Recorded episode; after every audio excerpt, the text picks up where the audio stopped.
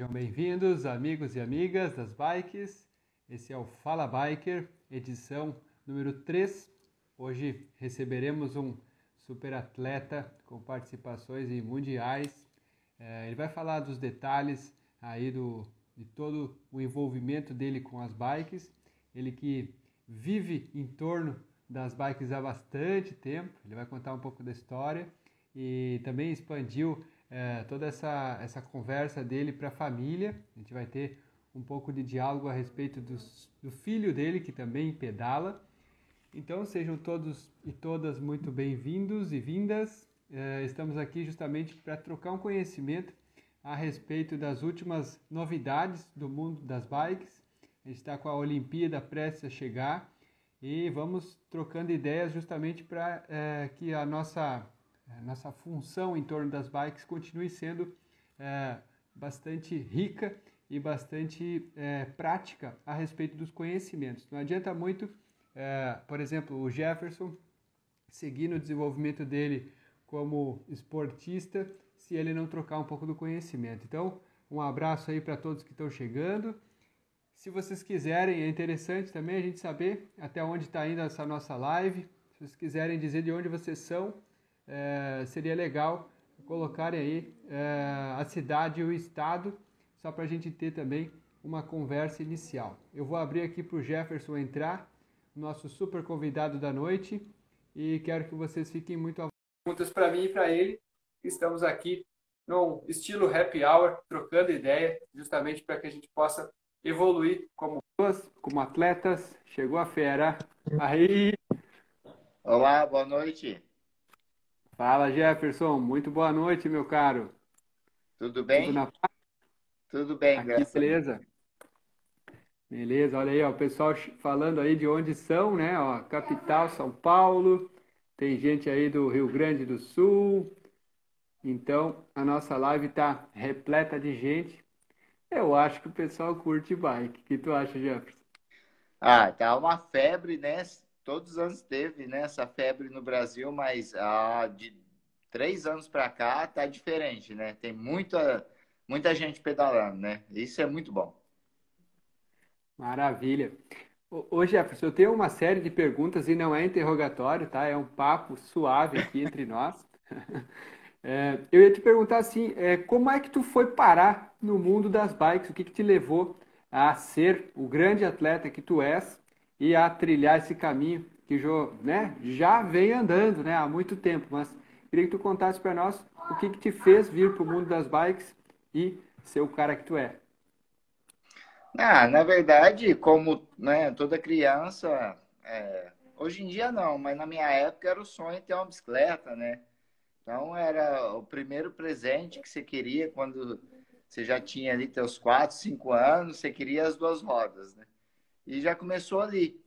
A, a, na minha cidade tem a gente tem uma referência muito grande de, de atletas de ponta, né?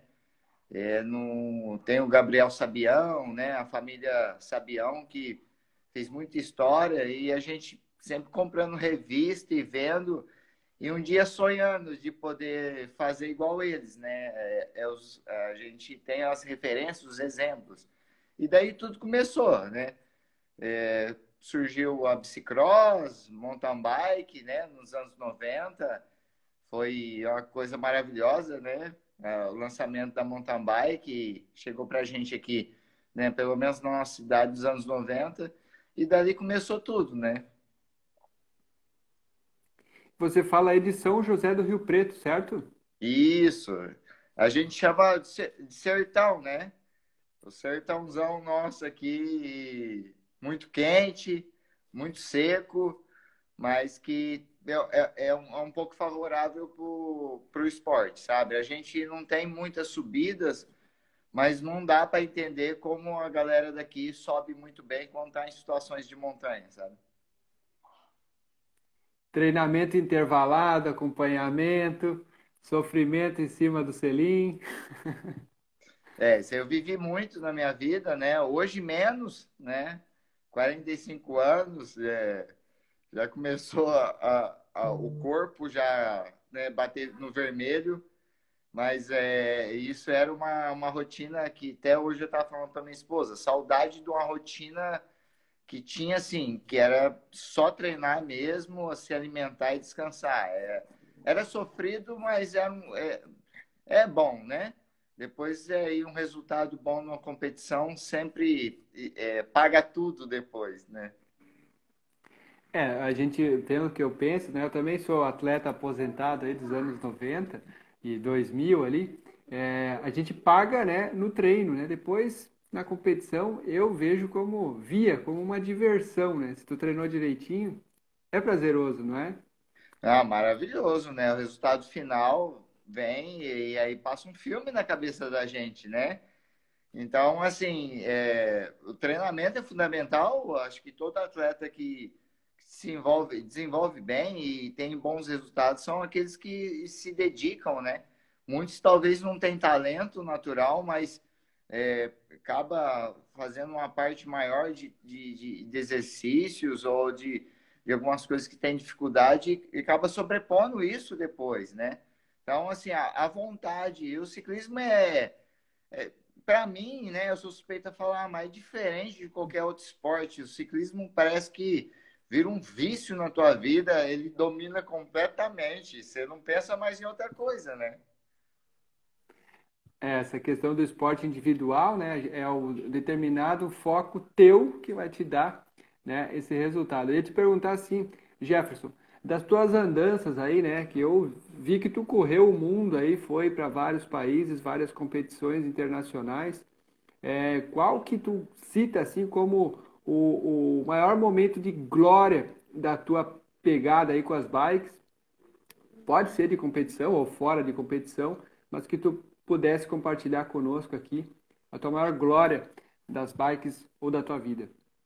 Acho que o primeiro campeonato brasileiro foi bem marcante, né? Porque eu ando de bike, né, desde os anos 90, então né? A gente viu o surgimento da mountain bike, eu, eu era, eu sou mountain bike raiz, e aí com o decorrer do tempo, né, sofri alguns acidentes e tive um acidente grave que que fiquei em coma, diagnóstico de amputação, 2% de vida, aquela coisa toda, mas Meu, é, e foi foi bem foi bem traumático, sim. E, mas Deus não quis assim, e daí começou a história, porque antes eu pedalava como hobby, é, na nossa região não tinha muita competição, ainda no Brasil não tinha muita competição de mountain bike, né? E depois do acidente, em 97, eu fiquei uns 10 anos aí meio que parado, né? Porque eu tive uma lesão muito grave numa das pernas, né? É, eu perdi muita movimentação de joelho, de tornozelo e muita massa muscular.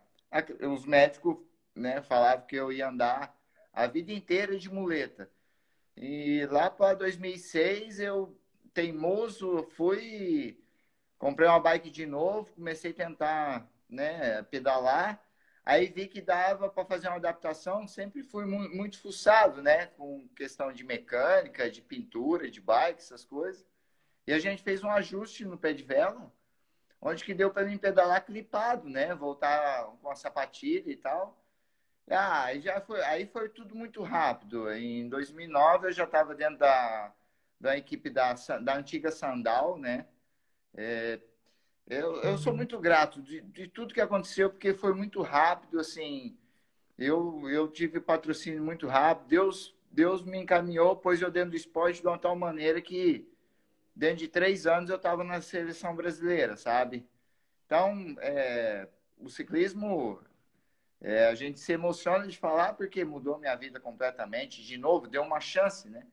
Quando eu, dentro do hospital, pensava que nunca mais ia pedalar e aquele sonho de representar meu país em cima de uma bike e tal, isso tinha acabado, né?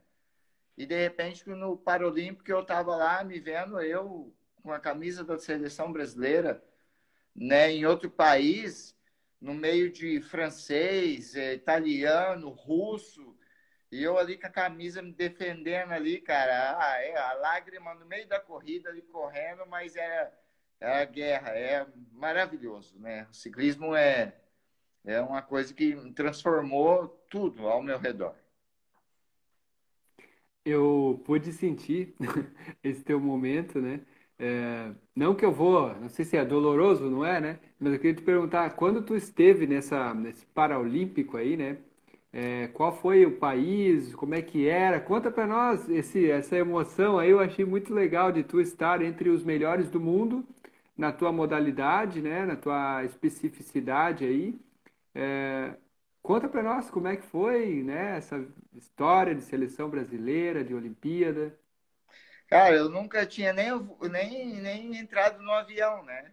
Nem de criança. Então, de repente, eu me vi aí voando dois, três dias aí direto para ir em outros países. A gente foi cinco anos, né? Então, foi mais de 15 países. E chegar num. É a realização de um sonho. Você, você chega com a delegação e aquela loucura. Só que, assim, não tem muita diversão, não é, pressão, né? A gente tem pressão de patrocinador, a gente sofre pressão, né, da seleção, porque a, gente não está à toa ali. E o começo foi muito difícil, porque eu vinha do, da MTB e o ciclismo de estrada é bem seletivo, assim, bem inteligente, assim, em formas de, de estratégia, né? Então, eu sofri muito por posições. Eu tinha muita força, é, eu sempre fui muito bom em subida, em provas de longa distância, e sofri muito por causa de estratégia de posição. E como eu era o único né, no pelotão brasileiro, não tinha uma equipe, talvez, para estar tá ajudando, ou mais um. Então, era qualquer fuga, tinha que estar tá atrás.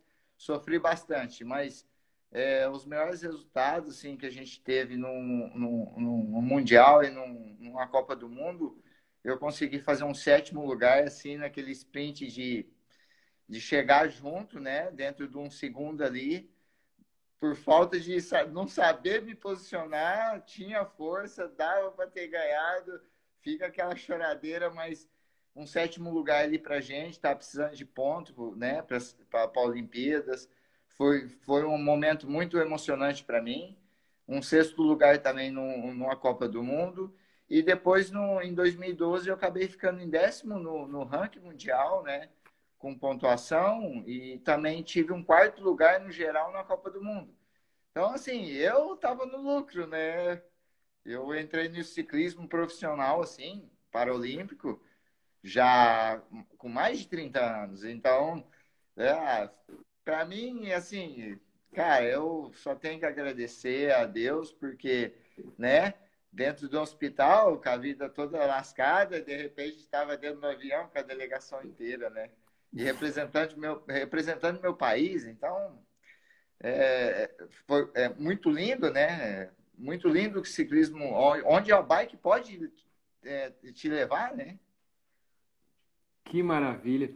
Sabe que, Jefferson, eu, eu, viajei um pouco contigo agora aqui nessa tua ida, né, para Mundial e tal. E como tu falou, tu estava sozinho, né, num pelotão é, essa prova que você fala é a prova de ciclismo de estrada mesmo? Era algum outro tipo de prova? Como é que era? Ela era na. É, tinha montanha? Como é que era? Só vou te perguntar é, mais essa da. Na verdade, eu nunca fui muito bom de contrarrelógio. Apesar de ser o campeão brasileiro, de, até eu sou o campeão atual brasileiro de contrarrelógio, né, de paraciclismo na categoria C3, eu nunca fui muito bom de contrarrelógio, né? Eu tenho, eu tenho quase 60 quilos, eu sempre fui bom para escapar e para subir montanha. Então, é, essa prova de estrada, a primeira prova foi no Canadá. Tinha duas montanhas muito boas para a gente subir, sabe? Só que a chegada era num plano de 5 quilômetros. Então, assim, é, acabou se juntando no final ali, o pelotão tudo, e virou aquele regaço, né? Salve-se quem puder. E, e, a gente tem que se defender. E eu acabei ficando encaixotado. Tinha até força para seguir e tal, tentar. Uma... Eu tenho que atacar antes, né? Eu não posso deixar para os 300 metros. Eu tenho que atacar faltando mil metros. Mountain biker vai com a cara no vento, né? Tem, Estilo Vanderpoel, vai lá e ataca. É, porque você sabe que tem os fortão, né? Os, os sprintistas não perdoam os 300 metros. A gente tem que se defender. Mas era tudo aprendizado de começo, né? Outro país, uma vida totalmente diferente.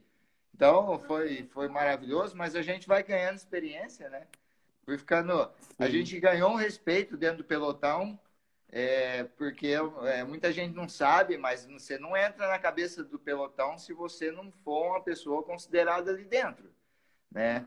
Então, devagarzinho, eu fui conquistando meu espaço. E dentro de dois, três anos, eu já estava ali, casazinha solta, fazendo ataque com os caras, os caras me chamando eu para poder escapar. E, e, era divertido. Aí começou a ficar mais divertido. Né? Com o tempo vai ficando divertido. É, que legal, Jefferson. Imagina, né? Então, viajou o mundo aí, depois de.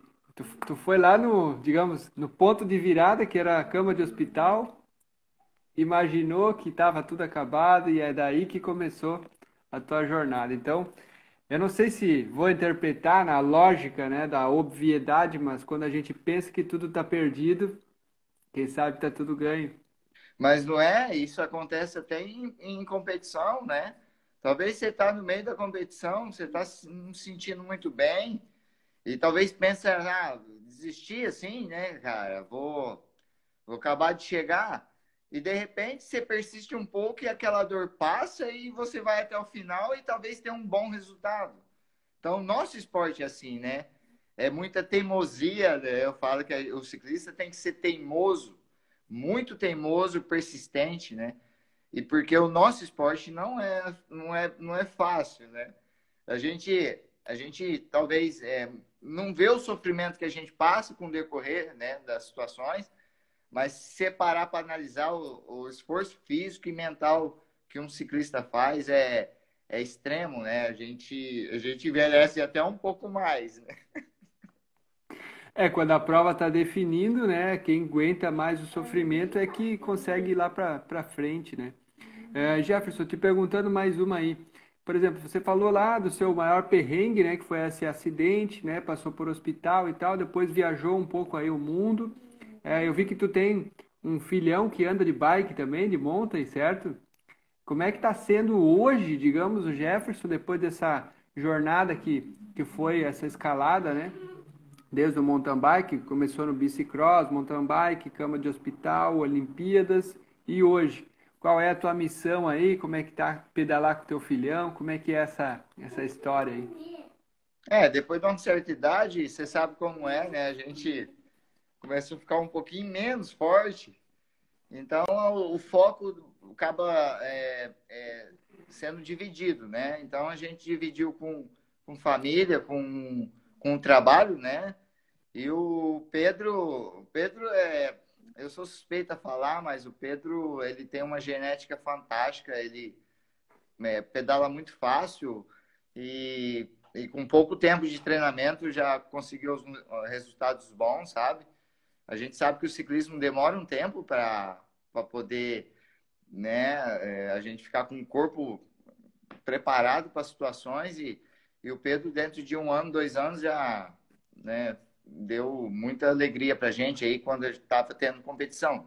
Agora está um pouco parado por causa da pandemia, mas voltamos a treinar um pouco mais forte, que agora em agosto até a gente vai fazer o Caminho da Fé junto, como uma base, né?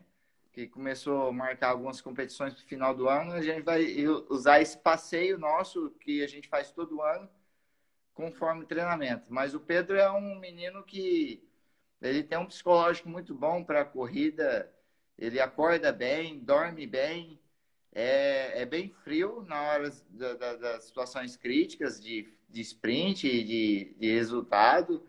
E eu muito feliz porque é um pai, todo, né, todo pai quer que um filho siga talvez a carreira que ele fez, né? E quer, e quer que o filho seja melhor. Mas ele é um menino muito bom, Pena que nosso país ainda está engateando, né, na parte do que eu falo do ciclismo de estrada, né?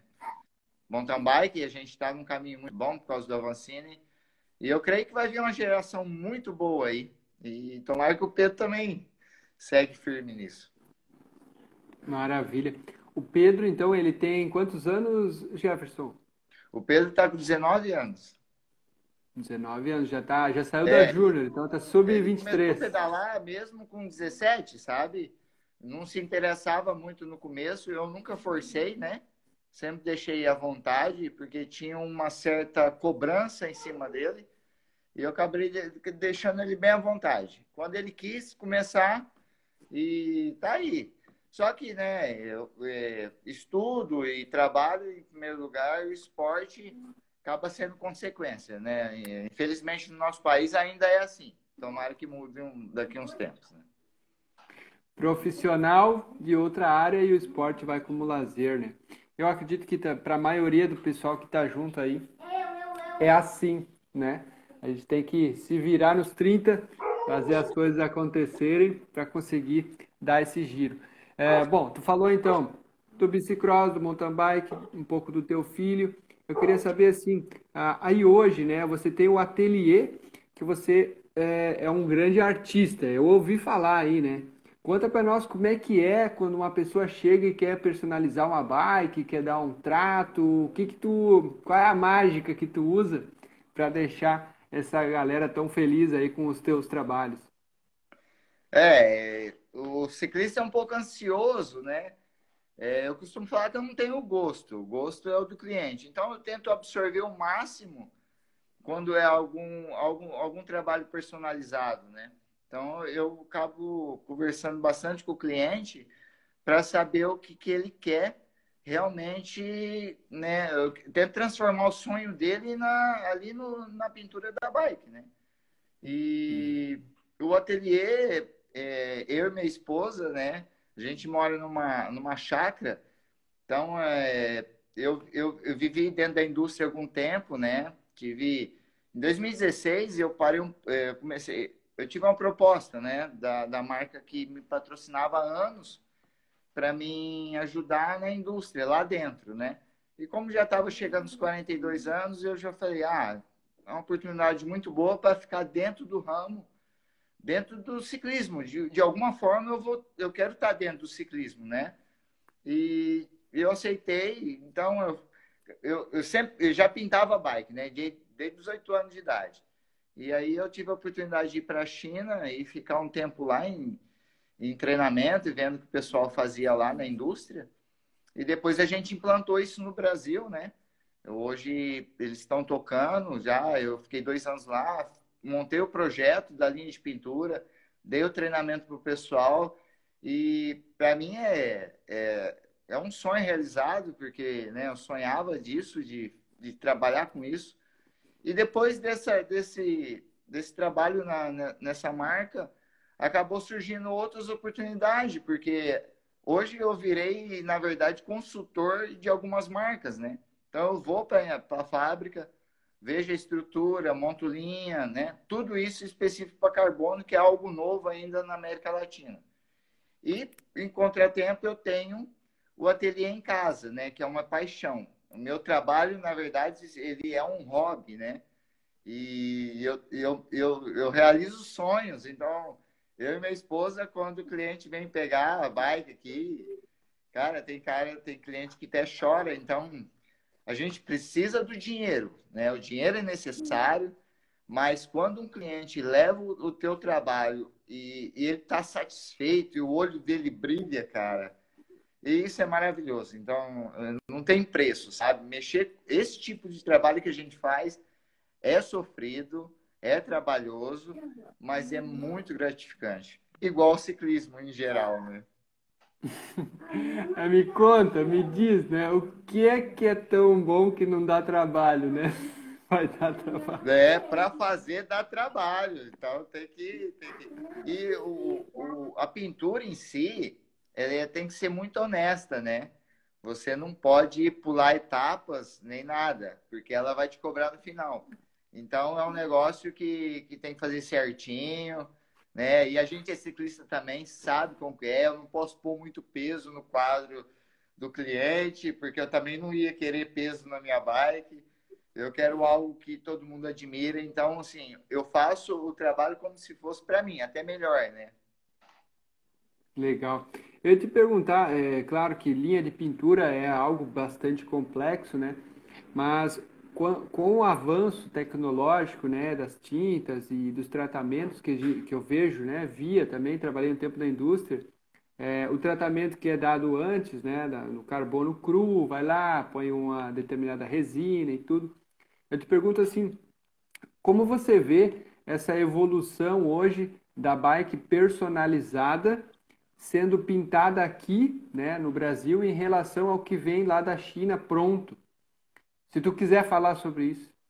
Ah, na verdade, para a marca, isso daí é uma coisa que é, é muito assim. Eu, a, a marca acaba virando, ela tem autonomia quase 100%. Porque você controla, você consegue controlar o teu estoque, né, em fábrica, você consegue sentir o mercado é, é, pintando as bikes, porque quando um fabricante nacional, até de, do mundo inteiro, vai para a China, ele tem que determinar já a grafia para o ano inteiro, as cores, então ele já compra aquele lote ou, ou no primeiro semestre e no segundo semestre. Só que já tem que dar definido. É, a marca tendo essa, essa linha de pintura própria, como, né, lógico, uma marca nacional não vende tanto igual uma marca de grife internacional, ele consegue ter uma qualidade melhor, um controle de estoque. Então, ele, a, a evolução da marca é bem maior, porque a autonomia é, é muito grande, porque ele não tem mais perca de, de, de quadro, talvez na linha de montagem, tem um risco, teve avaria esse, esse quadro já estava perdido, ia para leilão no final do ano, queima de estoque, alguma coisa assim. Ah, o fabricante tendo essa, essa linha de pintura, o quadro riscou na linha de montagem, ele vai lá e retoca, porque foi ele que pintou. É muito fácil de mexer, a gente não está a 22 mil quilômetros longe, né? Então, é mais fácil, é muito mais... É. Só que a, a, a, o processo é ainda é um pouco mais complicado aqui no nosso país, por questão, assim, de, querendo ou não, a gente é um país do terceiro mundo, talvez equipamentos são mais caros, mão de obra, é, é, é, é um negócio que é novo, tem que é, treinar o pessoal do zero, é trabalhoso, é demorado, mas é muito lucrativo para uma empresa assim. Legal, explicou muito bem. O que eu fiquei pensando é assim, essa questão da versatilidade, né? E como você mesmo disse antes, você vai lá e faz igual um sonho da pessoa. Só para a gente ter um, uma noção, né? Hoje, dos trabalhos que você faz personalizados aí, né? De arte, arte mesmo. É, você, qual é o que você mais teve, assim, prazer de fazer é, ultimamente? Cara, o, o último agora, eu, fiz, eu, eu sou eu tive muitas situações, eu sou privilegiado, né? Eu já pintei bikes que já foi para Olimpíadas, já fiz bike para muitos campeões brasileiros, para campeões mundiais. Então, mas uma bike que mexe, me, toda, toda vez que eu faço alguma bike relacionada ao nosso país, mexe muito comigo. Eu, eu, eu até me emociono um pouco. Eu fiz uma réplica esses dias do, do Avancini, com a bandeira é uma coisa que, que mexe com a gente. Eu considero, assim, a gente brinca, né? Ele não gosta muito, mas a gente brinca que fala que ele é no, nosso Ayrton Senna do mountain bike. Então, assim, a, a, bike que eu fiz, é, réplica dele, me emocionou. E a última agora, que foi bem, bem trabalhosa e eu, eu tremia na hora de invernizar ela, foi uma, um design que a gente fez do, do capacete do Senna, né? Numa, numa bike também. Então, assim, o cliente chorou, eu chorei, a gente fica emocionado, porque aquela, aquela pintura tem um significado muito grande para nós brasileiros, né? Até hoje, até a juventude hoje sabe quem foi Ayrton Senna, e eu tenho ele como um ídolo, assim, de pessoa e de, de esportista, nem se fala, né? Perseverança. Então, é, quando mexe com, com a, a, o verde e o amarelo ali, é, é, é, o que mais me toca, sabe? É o que mais me mexe comigo. Show. Arrepia, arrepia. Eu ia te perguntar então, Jefferson, assim, passou a The Flash, nossa meia hora aí.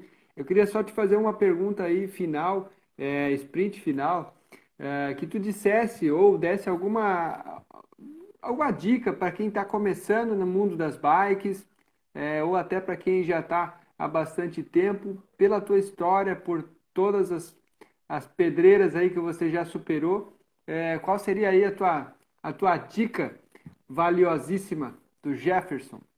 Eu acho que, em primeiro lugar, a gente tem que gostar do que faz, né? É, é, porque quando você gosta do que faz, você não vê muitas dificuldades, talvez. Você não sofre tanto. Então, assim, quando o atleta está treinando com uma certa competição, ele está focado naquele cara que ele quer pegar, naquela situação que ele. Então, o treinamento dele, ele acaba tendo incentivo. E é assim na vida da gente. É, eu sei que não é todo mundo que pode fazer o que gosta, né? Viver do esporte, que eu acredito que tem muita gente que queria, né?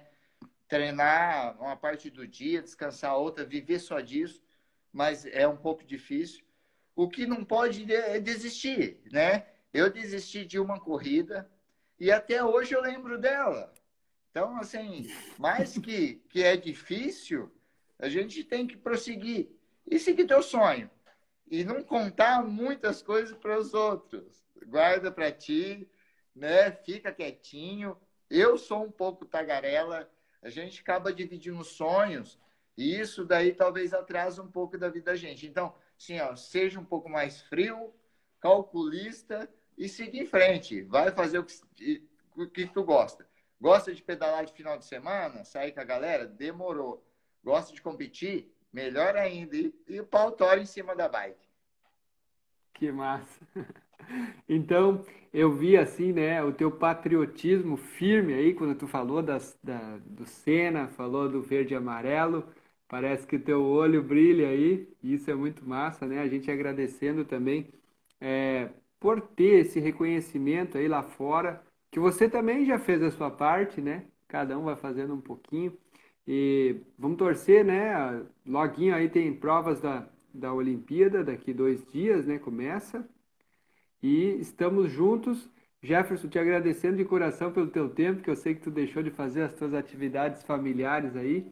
E é um prazer estar trocando ideias sobre bikers. Qualquer coisa, a gente está sempre à disposição aqui, tá? tá? Eu que agradeço demais a oportunidade.